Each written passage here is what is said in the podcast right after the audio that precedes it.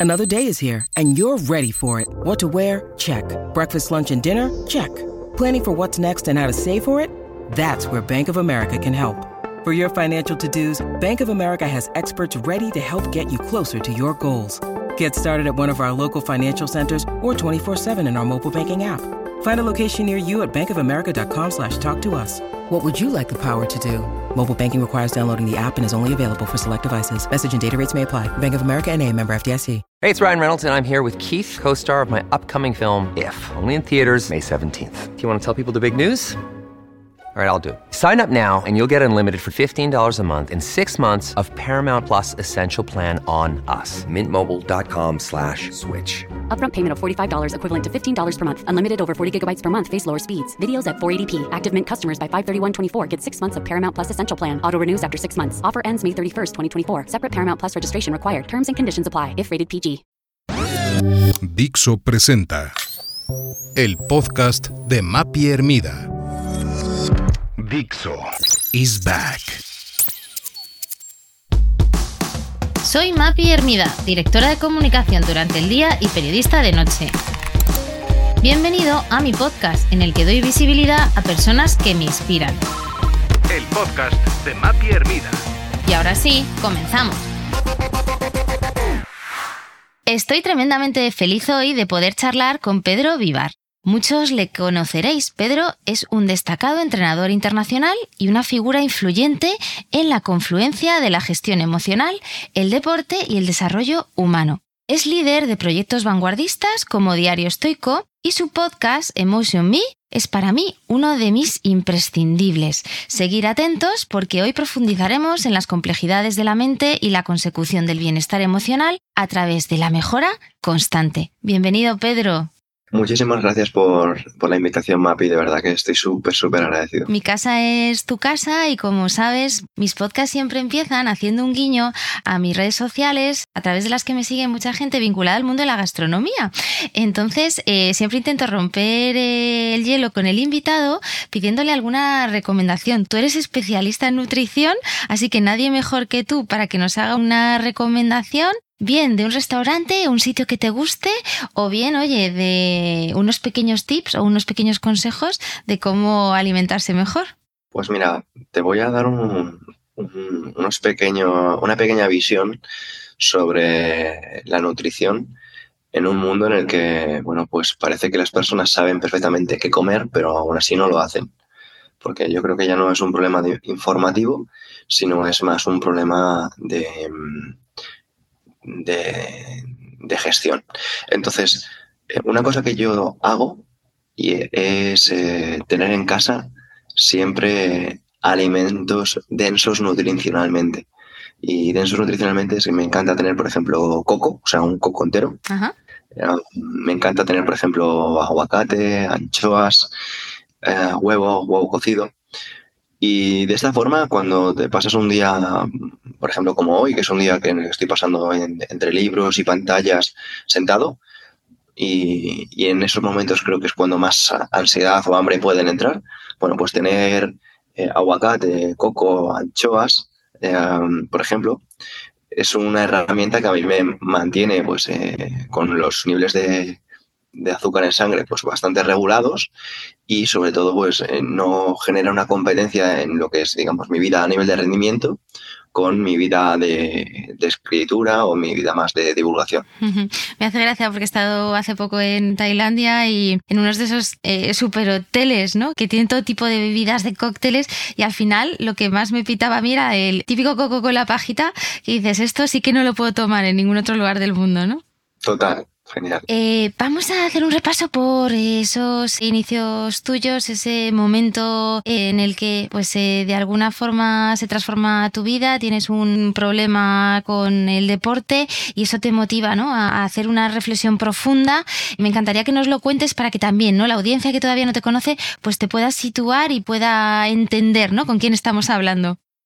Pues muy bien, Mapi. Lo que pasa es que quiero aclarar que a veces romantizamos los, los dramas y, y no es para nada lo que quiero compartir. O sea, yo ya era una persona que estaba bastante eh, introducido en el, en el mundo de, del desarrollo personal como tú, ya tenía por entonces mi podcast y ya pues estaba pues, haciendo lo que supone que, que, que, había que hacer. Y sencillamente pues tuve un, un traspiés, un, un revés de la vida en el que perdí la salud a través de un accidente, en el que caigo durante una exhibición y, y me provoca un, una estenosis de uretra, que para que no lo sepa es, me, tras la caída pues no podía mear y me hicieron un, una incisión debajo de, del ombligo a través de una talla suprapúbica para, para mear, básicamente lo que es una incapacidad, o sea, no podía apenas, eh, apenas podía moverme porque estaba todo el tiempo pues, con, una, con una sonda atada a la, al cuerpo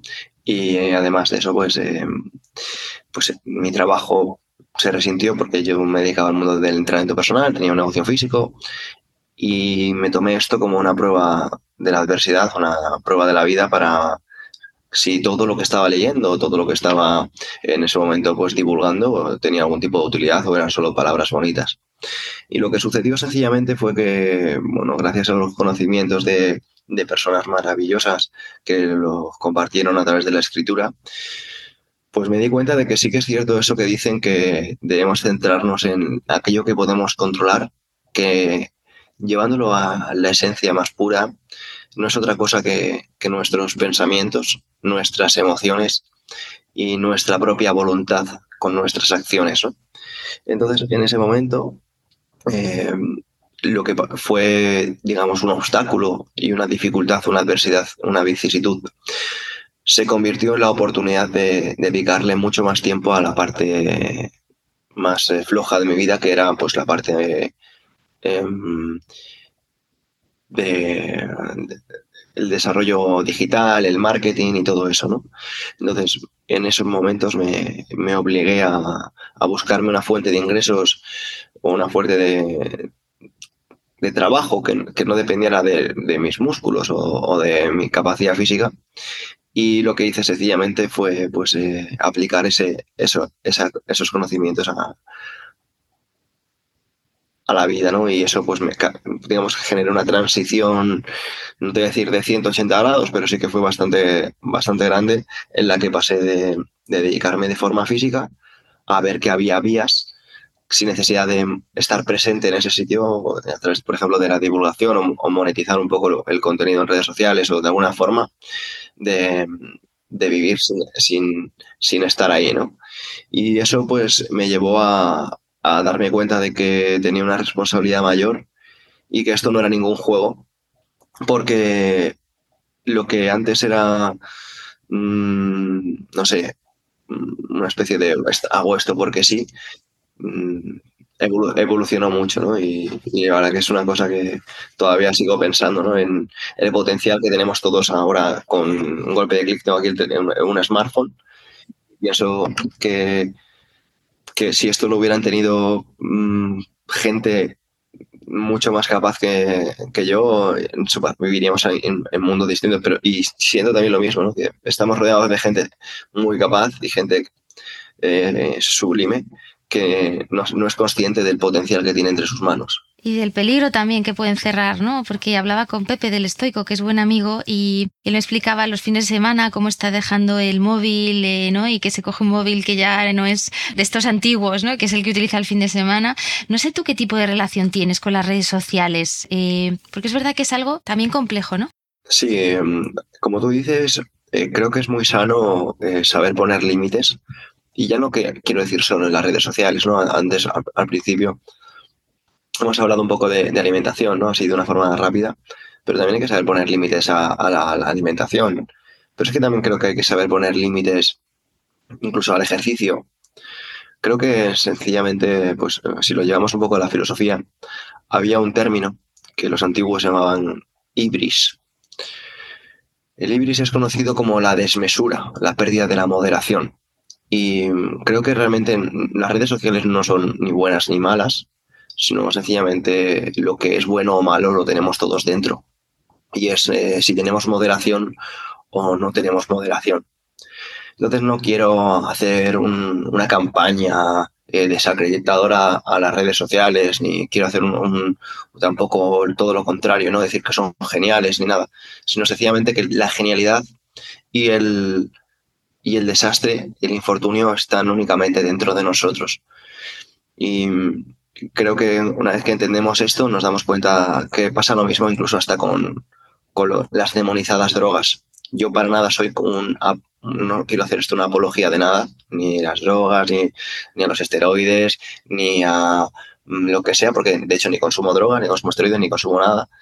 Lo que quiero compartir es un, una vez más la luz hacia la responsabilidad individual. Entender que mm, nosotros somos un ser maravilloso con un potencial inmenso si lo utilizamos con, moderación y con, y con sabiduría.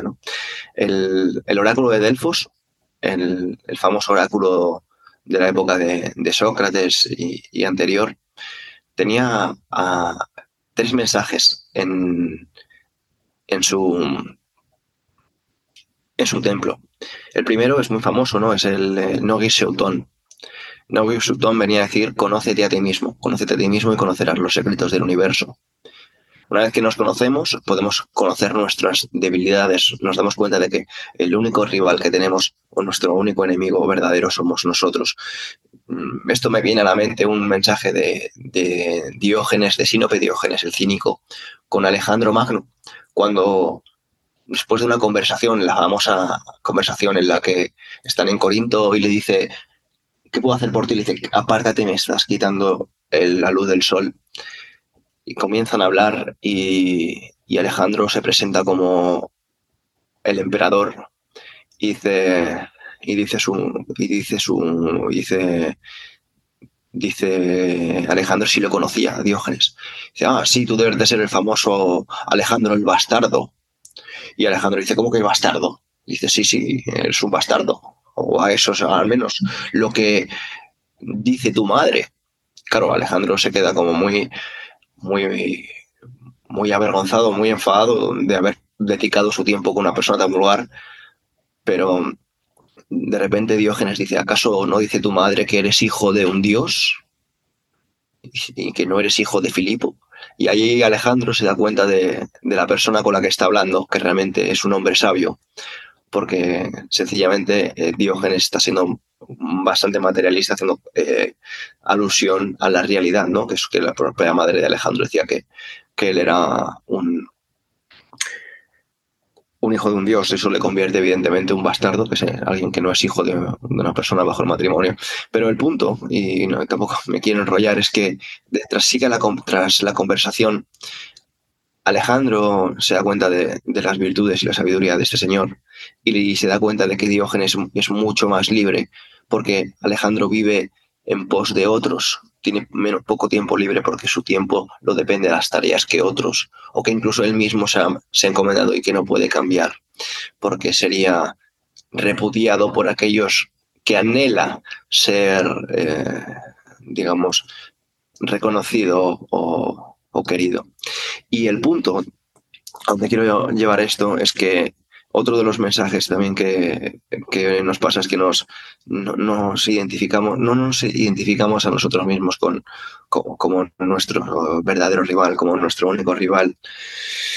Y debemos entender que, igual que también ponían el mensaje del oráculo de Delfos, el, estaba el Medenagan, que es todo con moderación, para volver una, vez más al punto anterior de, de la mesura. Y bueno, por si ya acaso a alguien le interesa, el último punto que, había en este, en este templo era no persigas imposibles. Y cuando mm, hablamos de no persigas imposibles, por favor, que nadie se lo lleve a, tratar de, vivir una vida eh, como simple, ¿no? Apuntando a, metas bajas. Todo lo contrario, cuando no hablamos de, de, no perseguir imposibles, deberíamos llevarlo a no pretender cambiar a nadie, no pretender que otros piensen como nosotros, sino dedicar toda esa atención y toda esa energía a, nuestro trabajo interior, ¿no? que es un poco, para responder a la pregunta que, la verdad que me, me un poco, entender que no es el exterior lo que nos daña, no es el móvil el que nos limita, no es, son las redes sociales, ni, ni es eh, la comida, ni las dietas, ni lo que sea, sino somos realmente nuestras propias debilidades. Al final somos nosotros. total. Como decía Paracelso, yo, tú lo explicas mucho mejor, ¿no? Yo me voy a la frase del veneno está en la dosis, todo con moderación. Em, incluso el deporte, ¿no? Que, fíjate, que viniendo de ti, alguien que realmente tienes especial sensibilidad, ¿no? Y te dedicas también a ello. Em, tienes una camiseta, Pedro, que pone tres letras, PNM. Justo te iba a preguntar sobre esto. Eh, para quien no lo conozca, ¿qué es la programación neuromotriz? Vale, bueno, voy a tratar de ser lo más breve posible porque me conozco. La programación neuromotriz explica de una forma sencilla que el, cuerpo es una vía de expresión. Las palabras no es la única vía de expresión que tenemos. Eh, nuestro, nuestro cuerpo sencillamente está expresando la vida que llevamos, está expresando nuestros pensamientos, está expresando nuestros anhelos y nuestras aversiones.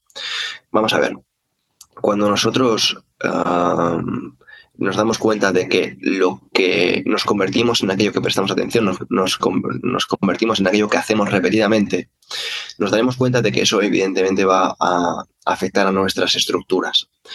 Nuestras estructuras no solo en el ámbito muscular, sino también en el ámbito óseo, y nos estamos dando cuenta de que eh, la, posición que tenemos, o sea, básicamente para entender esto explicaremos de forma rápida que el ser humano es una máquina perfecta, tanto de eficiencia energética como de adaptación al entorno.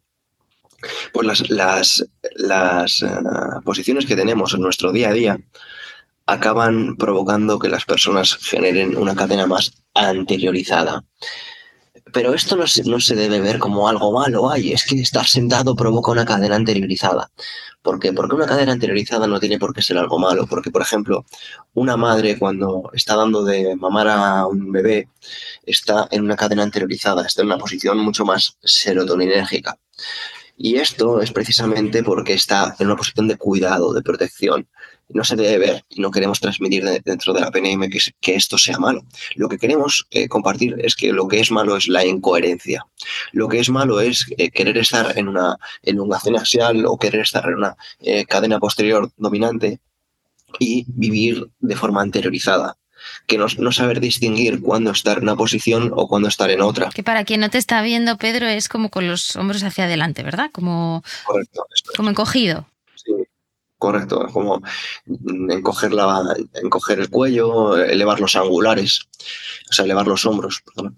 Y, y esto al final lo que hace es que en lugar de estar en músculos grandes, estar en, en la cadena posterior donde está eh, la fascia columbar con el dorsal y el, y el glúteo, que son los músculos más grandes que tenemos en el cuerpo, estemos más en tejido osteoarticular, en este tejido pasivo que incluso ni siquiera muchas, muchas veces eh, a las personas se sorprenden, ¿no? Porque unas personas y otras, eh, que unas queman muchas más calorías y otras queman eh, tan pocas, ¿no? Es que depende mucho en dónde esté tu musculatura. No solo, no solo depende la musculatura que tengas, sino si la que la estés usando. Que, que estés en un tejido pasivo, digamos, vencido a la gravedad o que estés realmente en una elongación axial en la que estés em, venciendo la gravedad, ¿no? Que estás luchando de una forma activa contra la gravedad y eso muchas veces es lo que vemos con, con estas personas que a veces se vencen, ¿no? O que incluso con los años, estos ancianitos, ya no tienen esos motivos por los que luchar, que ya no es tanto el, la edad, es un poco más, y debemos por favor acabar ya con el tema de la edad, es una cuestión más emocional, es una cosa más mental. Cuando una persona ya no tiene un motivo eh, por el que luchar contra la gravedad, pasa de una posición de postura posterior anterior a una, a una posición en la que estamos vencidos a la gravedad. Y esto, si lo mantenemos en el tiempo, al final lo que vemos muchas veces los, los abandonos ¿no? de las personas, cuando van incluso hasta con un bastón porque necesitan erguirse con una ayuda exógena en lugar de la, la que todos tenemos cuando realizamos el entrenamiento. Pues eh, eh, la programación neuromotriz es un método que lo que hace es dar visión a esto y dar herramientas para que las personas no trabajen únicamente de una forma lineal, Muchas veces nosotros venimos de, una escuela de movimiento, que es la escuela McGill, que es una escuela antirrotación, antiflexión y anticlinación lateral, que promueve que el movimiento debe ser lo más estático posible. Y por eso nos encontramos personas que van a los gimnasios y entrenan eh, sentadas, hacen aperturas de, en una máquina sentados, elevaciones de cuádriceps sentados, eh, elevación eh, de curva femoral tumbados o hacen prensa sentados y dejando siempre la columna de una forma rígida. Y esto, que se ha hecho tantas veces, se ha normalizado y que incluso ha tenido respaldo científico, ahora está teniendo precisamente el respaldo científico contrario. Y es la importancia que tiene el movimiento transversal, la inclinación lateral, la flexión homolateral y los movimientos en cadena cruzada que permiten ya no solo darle más flexibilidad a la columna, más movimiento, sino además permiten activar áreas del cerebro que el movimiento más lineal y más eh, estático no, no, activa. Esto, autores como Mel Schiff y Bersoshansky, que compartimos en el libro de programación neuromotriz, explican que pueden alterar y reducir las conexiones cerebrales y que por ese motivo es muy interesante los movimientos de cadena cinética abierta que explica Tom Purvis para que nuestro cerebro se desarrolle a través de movimientos mucho más complejos y no solo de movimientos guiados. Yo, por ejemplo, le doy a la zapatilla, sé que te he escuchado en diferentes charlas también tu visión de respecto a correr Tú al final trabajas muchísimo el tema del CrossFit. No sé si ahora has cambiado un poquito tu, visión también, ¿no? De los corredores y qué recomiendas a personas como yo que corren que complementen este deporte. Eh, bueno, yo hice CrossFit durante cinco años em, y fue una, fue una etapa muy bonita. Sin embargo, em, no digo que CrossFit esté mal, sino sencillamente creo que CrossFit se centra mucho en la intensidad y eh, aunque se, muchas veces se ponen muy buenas intenciones, vemos incluso en, atletas de competición que no tienen eh, las mejores maneras. Y claro que se justifica todo, que se justifica muchas veces que, en rendimiento, pues en la salud es lo de menos, pero no es, no es una cuestión más de esto solo, ¿no? sino que es una cuestión también de la calidad del movimiento que hacemos. Eso es un poco el apunte. Y mi visión ahora en cuanto al entrenamiento, eh, difiere bastante y lo que promovemos, o al menos la escuela y las personas que me acompañan un poco en esta cruzada, promovemos que no es lo mismo hacer fuerza que sentir fuerza. Y esto, pues que parece así como un poco complicado de expresar, se entiende cuando trabajamos incluso movimientos que son un poco más ascentral, eh, centrales, perdón, como las, las, eh, las mazas o las pesas eh, persas, ¿no? Las, las claves, eh, las persians, los, las persian se llaman, que mm, te das cuenta que no se trata tanto de la fuerza que ejerces con ellas, sino de sentir el movimiento. Porque yo me he encontrado muchas veces cuando he dado alguna formación que gente muy fuerte Ah, en el momento que les das ese tipo de materiales, al no entender el movimiento, no entender que pues, utilizas rangos eh, más cruzados en lugar de rangos tan lineales, se ven como mm, muy vulnerables porque son personas que en el movimiento se han acostumbrado a no utilizar las fibras profundas y quedarse más en la musculatura longitudinal sin incluir en sus gestos la musculatura transversal, ¿no? Entonces, a mí darme cuenta de esto por, eh, uno de mis entrenadores, fue Rocas Gabenavicius, que fue entrenador, fue compañero cuando yo era entrenador en Kuwait, me, hizo entender que, que muchas veces yo estaba limitando mi potencial porque por mucha fuerza que yo estuviera haciendo, yo no estaba conectando muchas de las fibras profundas que, son tan importantes a la hora de, realizar práctica deportiva, tanto práctica deportiva como en los movimientos de, la, del día a día. O incluso, como tú acabas de comentar, de salir a correr o de lo que sea. Tenemos un montón de temas de que hablar. Eh, me gustaría también, Pedro, profundizar en tus libros. Eh, yo te leí La felicidad es el problema. Yo creo que allá por el 2020 puede ser, que, o 2021 para quien no haya también leído el libro, es difícil porque es cierto que yo lo tengo súper subrayado con un montón de ideas. ¿Cómo podrías resumirlo Si hay algo que resuene de ese libro, ¿qué te gustaría trasladarnos? Dos ideas muy sencillitas. Dos ideitas muy sencillas. La primera es que debemos diferenciar bienestar de felicidad. El bienestar es algo, es algo material. El bienestar, y sobre todo porque a veces hay errores muy, muy frecuentes cuando alguien dice, yo encuentro la felicidad en las pequeñas cosas. Yo encuentro la felicidad en, en una taza de té, en un amanecer, en un paseo, en una buena compañía. Y eso es un error, porque eso, eso es bienestar. Aunque sean pequeñas cosas, todo lo que es externo es bienestar. Todo lo que proviene de los sentidos es bienestar. Lo que previene de las sensaciones, o sea, de las percepciones, eso ya sí que es la felicidad. Porque alguien puede encontrar felicidad en un sol abrasador. If you're struggling to lose weight, you've probably heard about weight loss medications like Wigovi or Zepbound, and you might be wondering if they're right for you. Meet PlushCare, a leading telehealth provider with doctors who are there for you day and night to partner with you in your weight loss journey. If you qualify, they can safely prescribe you medication from the comfort of your own home. To get started, visit plushcare.com slash weight loss. That's plushcare.com slash weight loss. plushcare.com slash weight loss. O bien en un baño helado.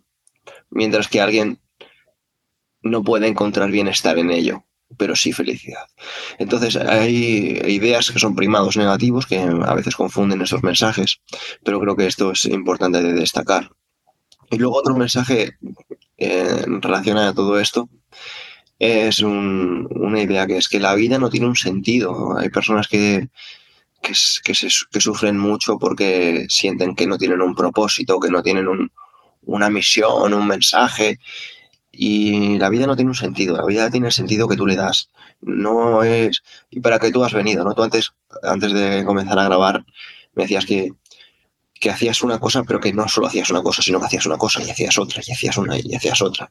Claro, porque la vida va de eso. La vida no es de yo soy policía y moriré siendo policía y toda mi vida soy policía. No, no, no. A tú eres policía, pero también eres vecino, pero también eres triatleta, pero también eres arquitecto. Y otra cosa es que en tu día a día pues tienes esas versiones, pero es que también eres hijo y también eres hermano y también eres todo lo que tú consideras etiquetarte. Y el punto es esto que que el propósito, la misión, es, eh, algo que, por ejemplo, con personas que, he entrevistado te enseñan, ¿no? Incluso yo he podido experimentar también en primera mano, que detrás de las montañas hay más montañas. O sea, no es, pues cuando yo publique el libro ya estaré bien. No, porque luego ese libro incluso eh, funciona, va muy bien, se traduce y, eso te motiva a publicar otro. Y cuando publicas otro, eh, lo único que estás pensando en que el nuevo que vas a publicar salga bien. Entonces, lo que debemos entender es que no, no, no, entendemos muchas veces cómo funciona nuestro cerebro y aquí me gustaría hacer una explicación rápida de un sesgo cognitivo que se llama sesgo de Sigarnit, en honor a su creadora o descubridora que es Bloom Sigarnit, que fue una investigadora soviética de mediados de, del siglo pasado que básicamente, para explicar de una forma sencilla, nos contaba que eh, los camareros tienen muy buena memoria para decir, no, este se ha pedido un cortado, este quería un vaso de agua y este una infusión, hasta que eh, pagabas. Porque cuando pagas ya no se acuerdan de qué pidió cada persona, ya no se acuerda de qué pidió cada mesa. Y esto es que significa que el ser humano tiene muy buena memoria hasta que consigue las cosas digamos que tenemos ventanas abiertas. No, yo me, quiero llevar ahora mismo a la etapa universitaria. Y en la etapa universitaria, pues eh, tú lo único que quieres es aprobar la carrera o lo único que quieres es aprobar esas dos últimas asignaturas que te quedan y no hay nada más en tu vida. Pero curiosamente, dos años después, cuando ya las has aprobado, cuando ya tienes la carrera, eh, lo único que te preocupas es en que apruebes el carnet de conducir porque es lo más importante para ti, porque cuando tengas el carnet de conducir, pero ya las dos asignaturas que aprobaste, que tantos quebraderos de cabeza te llevaron, y lo mismo pasa muchas veces con, en el tema sentimental con las personas cuando diga, no, no, cuando, cuando consiga esta persona que es la que más me gusta en el mundo, ya estaré bien y todo me va a ir fantástico. Y luego estás con esa persona y lo único que estás pensando es en que tu vida profesional encaje o en que tu madre salga de la enfermedad que acaba de tener. Y esto es precisamente porque el ser humano funciona así. Le damos mucha más importancia a las ventanas que están sin terminar que a las ventanas que hemos terminado. Y sencillamente como apunte quería dar eso, ¿no? que, que nos centremos más en las personas, en, en, recordar las victorias que hemos superado, en las batallas que hemos vencido y que no nos centremos tanto en las que nos quedan por venir porque nunca será suficiente. Sí, algo que me quedo de tu libro, ¿no? Es esa diferencia también entre el ser y el hacer, ¿no? al final de todo esto va también, ¿no? De realmente de ser y no tanto de, de hacer. Nuevo libro también, Super Sapiens, que lo tengo aquí encima de la mesa, en el que sí que me gustaría profundizar un poquito más. Mm, me ha encantado, Pedro lo he disfrutado también muchísimo, está súper subrayado. también hablas de sesgos, por cierto, que lo has mencionado antes que tienes tu capítulo. Vamos a empezar por el principio. En el libro compartes ideas sobre el desarrollo de capacidades ¿Cuáles consideras que son esos valores fundamentales, digamos, que en los que todos deberíamos cultivarnos para alcanzar nuestro potencial al máximo? Y ahora empezamos también a, charlar sobre esos vicios que son esa primera parte del libro y luego, bueno, pues esas capacidades del Super Sapiens. Pues mira, me gustaría, porque creo que ha quedado claro que soy una persona que me extiendo con demasiada facilidad, que mm, destacáramos dos reglas y la primera para mí es eh, la regla de plata, que debería ser la de oro. La regla de plata es eh, no hacer lo que no quieres que te hagan a ti. Y está sacada del código de Hammurabi, que tiene miles de años, en las cuales, por ejemplo, para explicar esta regla,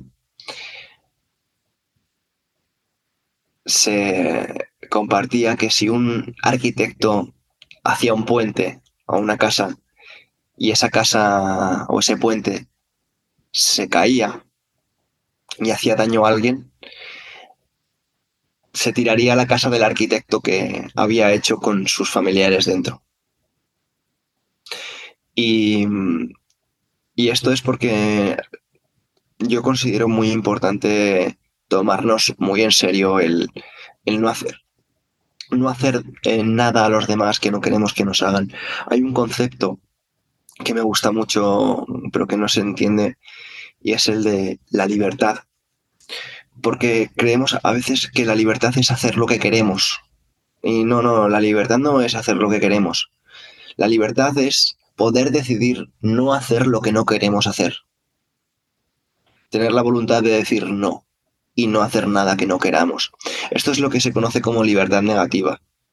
Y es porque a veces que creemos que la libertad es la libertad positiva y tener derechos, ¿no? Como por ejemplo, yo tengo que tener derecho a un trabajo. Y no, tú no tienes que tener derecho a un trabajo. Ni tienes que tener derecho a una casa. Ni tienes que tener derecho a nada. ¿Por qué? Porque eso implicaría eh, la libertad de otra persona. Me explico. Ah, tú no tienes derecho a un amigo y tú no tienes derecho a, un novio o a una novia. Porque en el momento que tú tienes derecho a un amigo o derecho a una novia, estás obligando a un tercero a que acabe con su propia libertad para darte a ti otra. ¿no? Entonces, eh, pongo primero la, la regla de plata porque creo que la libertad es muy importante si se entiende bien. Y por otro lado, en, segundo lugar, pero no menos importante, está la regla de oro. Y la regla de oro es el mensaje que nos dejó en el cristianismo eh, Jesús, que es eh, haz a los demás lo que quieres que te hagan a ti.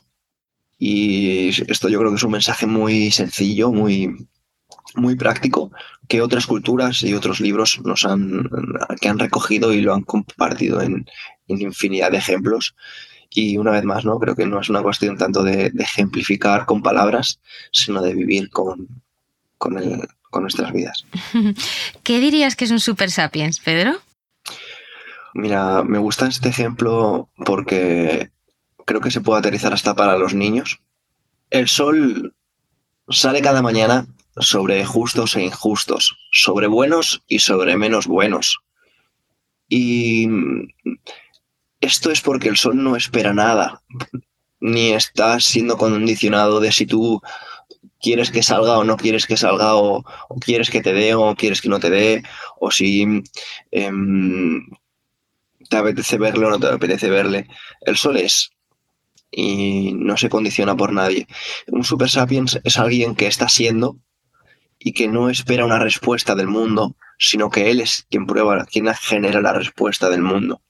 Un super sapiens es alguien que no reacciona a los intereses de otros porque él tiene una meta clara. Él sabe que su misión es ser. Evidentemente, claro que eh, es una persona que va a interaccionar y que va a fluir y que va a, a vivir experiencias, a sentir emociones. Sencillamente eh, lo hace desde el elegir, no desde el pues como me han tratado mal, pues yo reacciono mal. Y como me han tratado bien, yo reacciono bien, porque eso te convertiría en, una marioneta, eso te convertiría en un, en títere o como expreso en el libro, dado pues, los ejemplos que pone el propio conductista B.F. Skinner, en una rata. Una rata que responde a estímulos, una rata a la que si le das... Eh, un estímulo te lo va a repetir y si le das el contrario va a evitarlo, ¿no? Y creo que nosotros, o al menos yo me he sentido así muchas veces, em, a veces actuamos de una forma conductista siendo manipulados por los intereses de, terceros.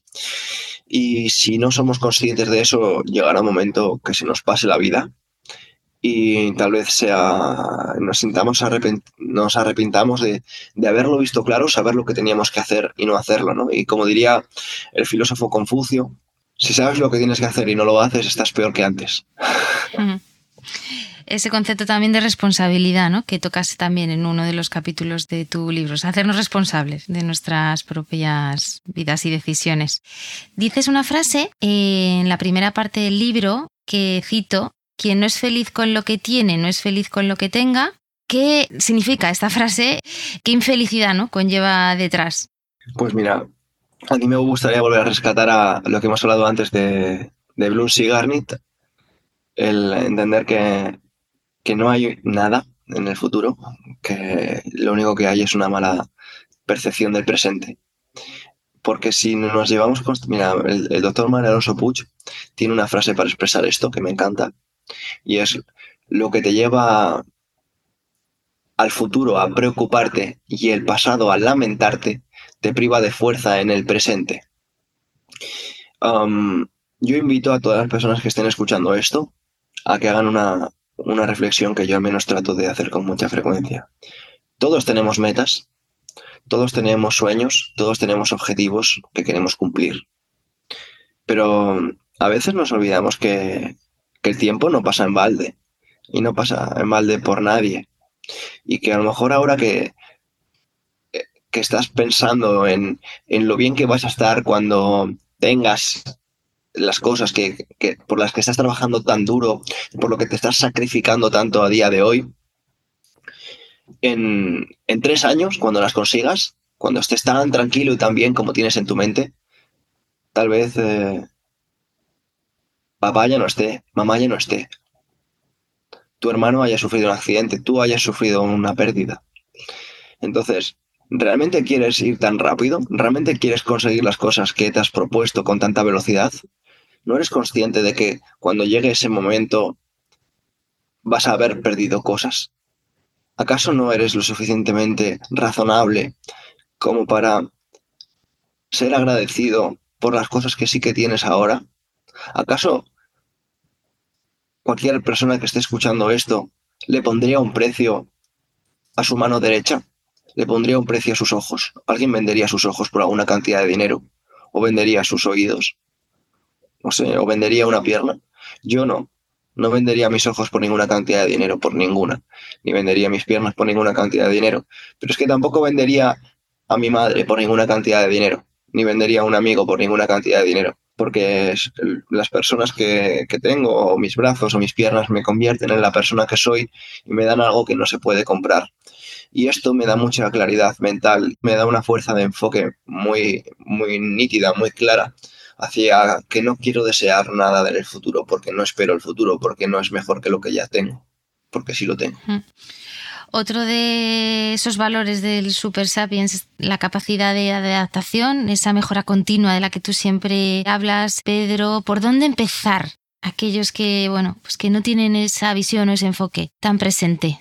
A ver, a mí me gusta dar tranquilidad en estas cosas, porque se puede ser muy, se puede ser muy estricto y, a su vez en tener un poco de sentido común. No empezamos nada siendo buenos. Tú no empiezas en el colegio siendo bueno, ni empiezas en, un deporte siendo campeón, ni empiezas en una relación siendo el mejor novio o la mejor novia o la mejor madre o el mejor padre. No creo que, no creo que nadie empiece así e incluso si empiezas así, la dificultad no está en empezar, es en mantenerlo. Por tanto, el punto es que debemos entender que esto es un proceso constante, es un proceso de paciencia y es un proceso de amor. Es un proceso de, de entender que las personas son momentos y que esas personas y esos momentos se marcan en cómo tú estás siendo en esas circunstancias. Si tú estás siendo paciente, si estás siendo templado, si estás siendo agradecido, si estás siendo educado, si estás siendo respetuoso, si estás siendo responsable y diligente. Porque si entiendes que, que si tú estás siendo eso, aunque materialmente no estés teniendo los resultados que tú esperas, no hay nada que sea mejor que ser lo que ya eres y que lo demás ya vendrá. Entonces, el punto, como diría el emperador Marco Aurelio, es entender que comenzar es la mitad del trabajo. Comienza de nuevo y habrás terminado. No desees que llegue el futuro, lo acabamos de decir. Tú sé la persona el que esperas de ti mismo y todo lo demás ya vendrá. Hmm. Hablas también de, mm, de resiliencia y superación de desafíos. ¿Qué importancia tiene hoy en día este tipo de valor?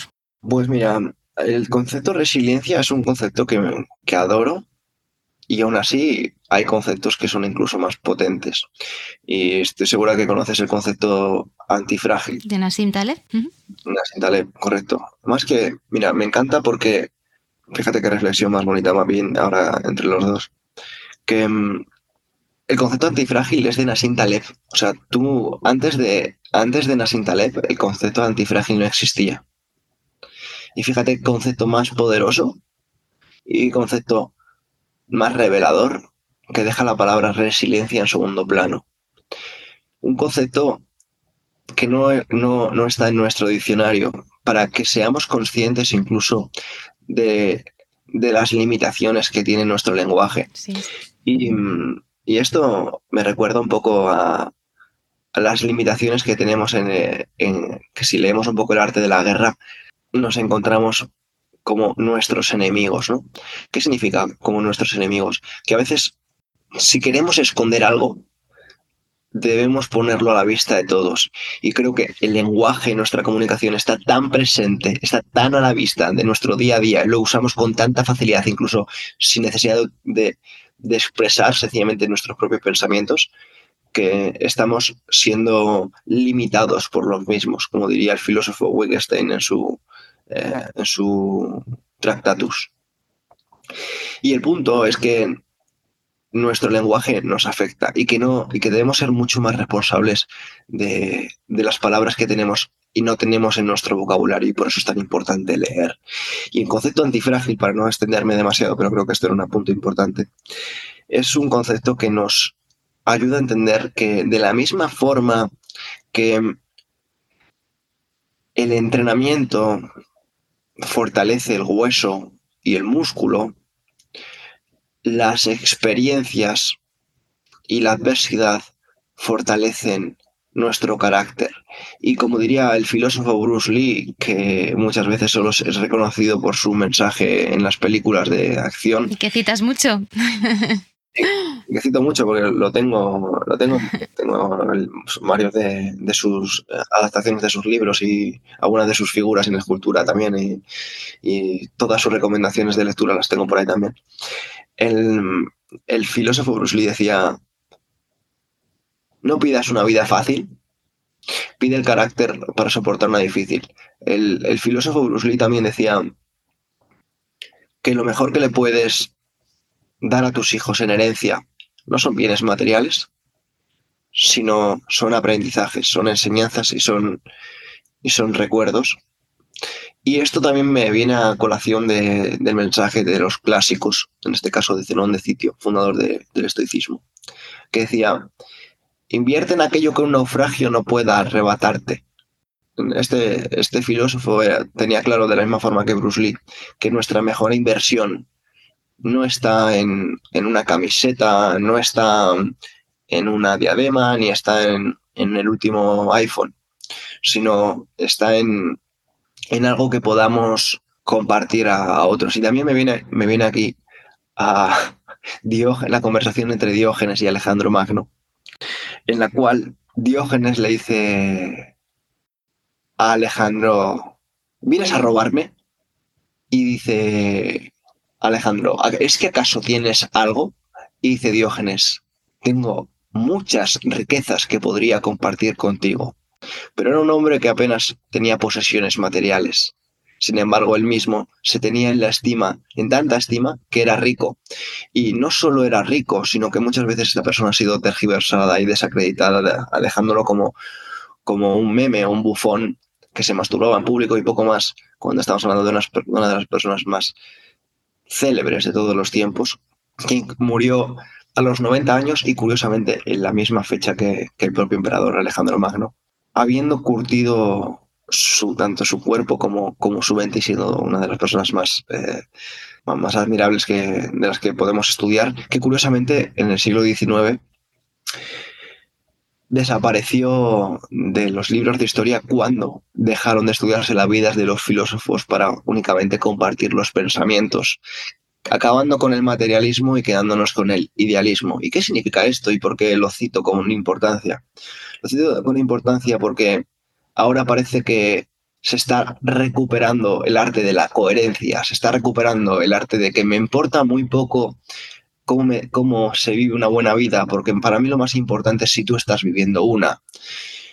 Estamos dándonos cuenta de que las personas hablan mucho de cómo eh, comer bien y a lo mejor ellas no comen bien, o que están hablando de cómo entrenar bien y a lo mejor ellas no entrenan bien, ¿no? Entonces, también, como diría Epicteto en, en, un en, una de sus célebres frases, y que tengo un artículo dedicado a ello, que por si alguien quiere profundizar, se llama Cómo entrenaban los estoicos. No me muestres tus pesas saltarinas, muéstrame el efecto de ellas en tu cuerpo, muéstrame tus hombros, enséñame tus hombros. Es una, es una cita de, de Epicteto, hablando un poco de lo poco que le importaba que alguien hiciera alusión de, del equipamiento que había comprado para, para, estar en forma, cuando realmente lo que quería Picteto era que me le mostrara si él estaba en forma o no, no. Y esto es un poco por lo que considero que debemos volver a los clásicos, pero sin escapar de, de aquellos clásicos que realmente emularon un, estilo de vida, un medio de vida, a través de sus acciones y no de las palabras. Uh. Pedro, habría prometido charlar contigo 45, 50 minutos, más o menos vamos por ahí. Sí que quiero hablar de un tema contigo, que es un tema que a mí me, me pita especialmente, el tema del tiempo, de la gestión del tiempo, de cómo al final hacer que tu tiempo valga y, y sea valioso, ¿no? Ensancharlo y no estirarlo, digamos. Tú apuntas en tu libro algo también respecto a la productividad, dices que es una farsa, que todo al final requiere su tiempo. Sé que este es un gran melón, el tema del tiempo, la longevidad, en fin, toca muchas cosas, pero sí que me gustaría tener aquí tu visión. Bueno, sí, es un melón gigante. Sí. pues mira, vamos a meternos en ello. Um,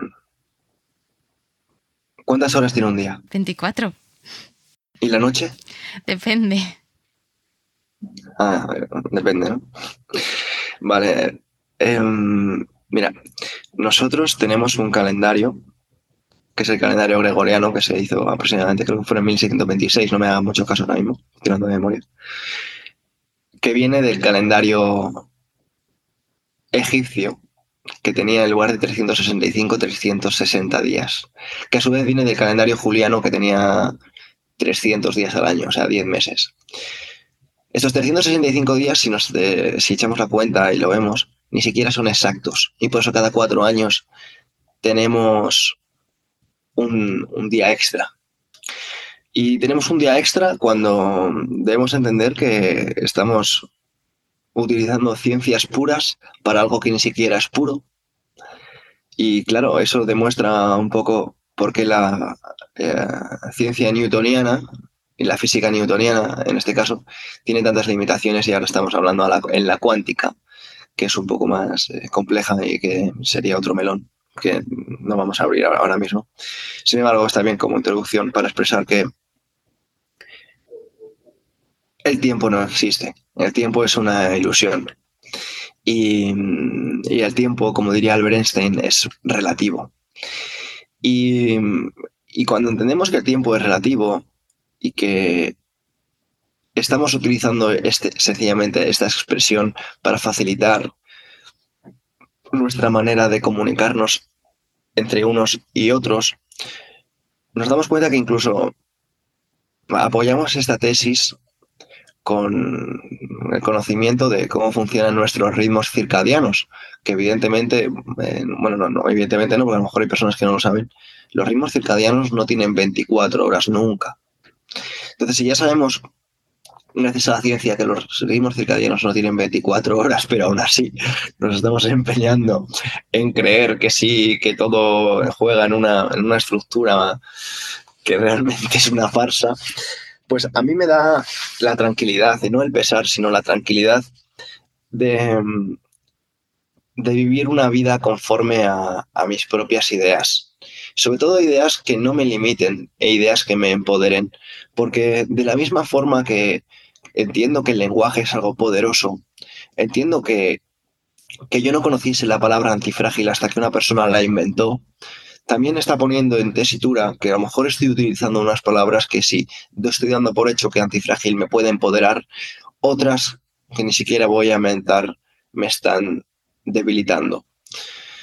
¿A dónde quiero ir con esto? Que el término tiempo puede ser de estos conceptos o expresiones que en lugar de empoderar a las personas las estén encapsulando, las estén limitando y que incluso les hagan ver la vida de una forma escasa, con conceptos muy frecuentes demasiado frecuentes, como el hecho de que ellas no tienen tiempo, cuando deberíamos eh, sencillamente realizar de una forma eh, lógica y sensata que el tiempo se supone que está repartido por igual, pero curiosamente hay personas que tienen más que otras, y no porque yo lo diga, sino porque ellas lo dicen.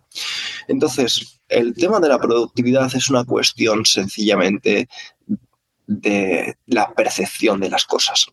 La percepción de las cosas viene a decir que tú puedes hacer un montón de cosas de una forma mediocre o puedes hacer una de una buena forma. Y hay un concepto bíblico que expresa que quien es fiel a unas pocas cosas acabará dominando muchas. ¿Por qué explico esto? Porque la productividad invita a pensar o a que creamos que nosotros debemos hacer un montón de cosas, que si no estamos haciendo muchas cosas se nos está acapando la vida y que incluso somos unos pobres desgraciados que vivimos eh, en la pobreza y, o, vivimos en el desprestigio o, vete tú a saber.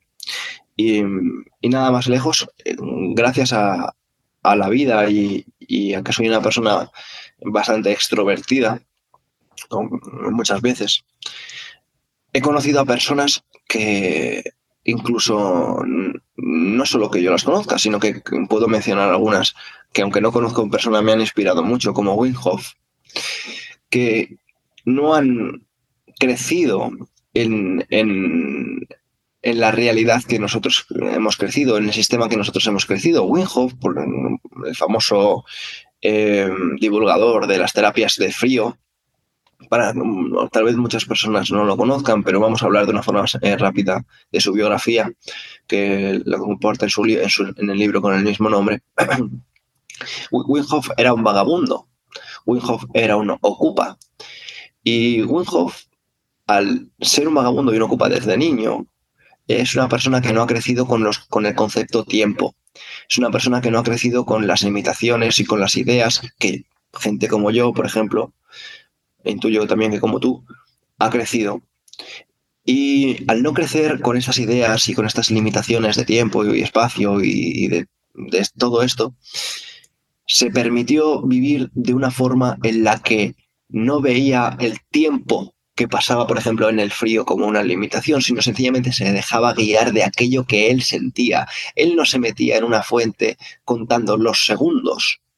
Él no se metía en, en, largas caminatas en la nieve contando el tiempo, sino sencillamente a través de lo que él sentía.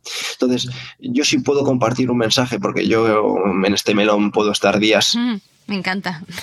Compartiría el mensaje de no dejarnos guiar tanto por conceptos o por la mente y tratar de sentir más. Y como diría también el, el filósofo Bruce Lee, don't think, feel. Pues venga, Don't Thinking Feel, déjame citarte, y aunque te tenga aquí presente, cojo una frase de tu libro que dice así, si sonríes cuando estás solo, eres amable con otros y te vas a la cama sin esperar un mensaje de otros, es que lo has entendido todo yo creo que resume muy bien también, ¿no? Eh, que es un super sapiens. Pedro, muchísimas gracias por esta charla. Seguiría charlando aquí todo el resto del domingo soleado que tenemos. Te agradezco por partida doble que estés aquí entre cuatro paredes y una pantalla, destinando tu tiempo y toda tu sabiduría. Enorme agradecimiento. Nada, lo, he disfrutado mucho. Eres una excelente entrevistadora y, gracias por tu paciencia y, y por, tu, y tu, por tu buen hacer. Gracias. Y hasta aquí la entrevista de hoy. Si te ha gustado, no dudes en dejarme un me gusta en tu plataforma de podcast habitual o ayudarme a mejorar enviándome cualquier comentario a través de mi Instagram, arroba la-gastrónoma o mi blog lagastrónoma.com. Gracias y hasta el próximo podcast. Dixo is back.